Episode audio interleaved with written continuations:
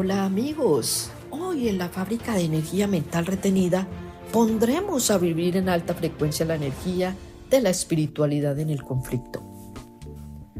No hay camino sencillo hacia la libertad en ninguna parte y muchos de nosotros tendremos que pasar a través del valle de la muerte una y otra vez antes de alcanzar la cima de la montaña de nuestros deseos. Los científicos nos han llevado a momentos de descubrimientos asombrosos en cada cátedra.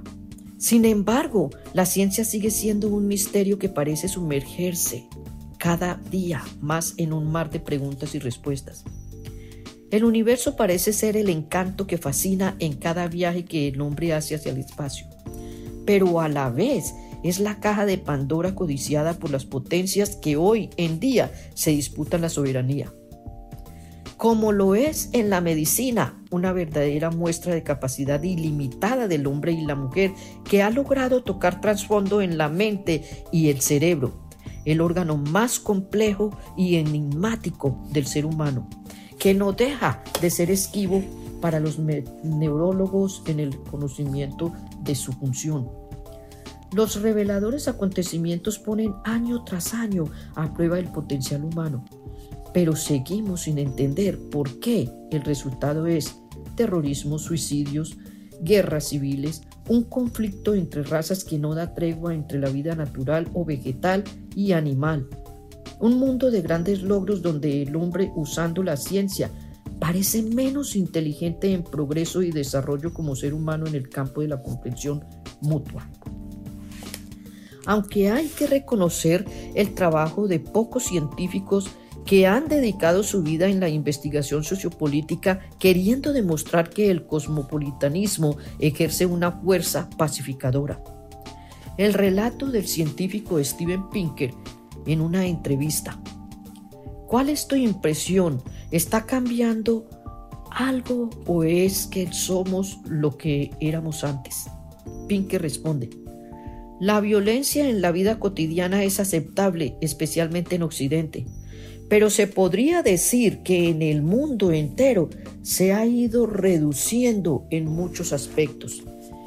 El científico menciona como ejemplo de la crueldad humana la práctica del deporte sanguíneo, Pinker escoge como ejemplo una práctica del siglo XV, una forma típica de entretenimiento público era meter un gato dentro de una hoguera y ver cómo el gato maullaba y luchaba hasta convertirse en carbón. Los reyes, las reinas, la gente llevaba a sus hijos a verlos y consideraban una forma de entretenimiento no han desaparecido todavía. Existen, como las peleas de gallo, pero ha ido decayendo cada día más. Otro ejemplo sería la pena de muerte. Actualmente en la mayoría de los países europeos no existe, solo algunos ante el delito de alta traición.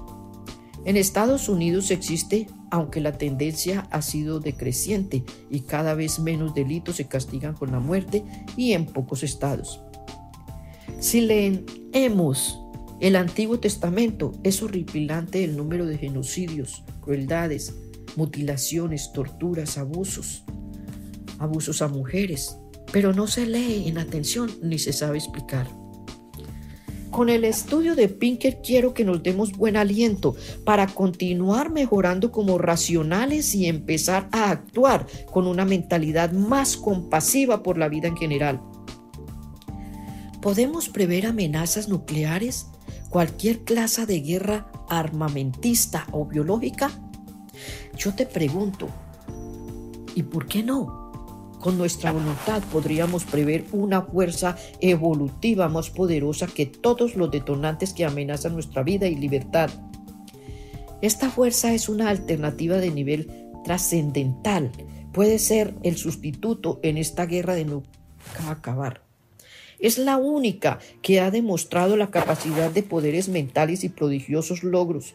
Se trata del espíritu. Fue desde siglos la poderosa guía que usaron los primitivos en la ciencia de la sabiduría. Según los libros de historia, la práctica llegó a líderes que lucharon por el bienestar de la población, defensores de derechos humanos alcanzaron el éxito y sus propuestas. De hecho, filósofos sabios Algunos científicos han probado la fluidez del conocimiento y la conciencia bajo su guía. Las guías espirituales del momento han comprobado su efectividad a través de milagrosos acontecimientos y los testimonios son incalculables. Hay que pensar que hoy más que nunca se puede retomar ese campo de energía espiritual. Es el único sentido que en la actualidad tiene la sociedad frente a las batallas políticas y dominio. Si logramos desarrollar esa guía, sería un arma poderosa en el conflicto de la era moderna porque con el espíritu se derriba la intolerancia entre las culturas que es el mayor enemigo en toda guerra. Los espero en el próximo episodio y los invito como siempre a seguirme en mis redes sociales con Selvach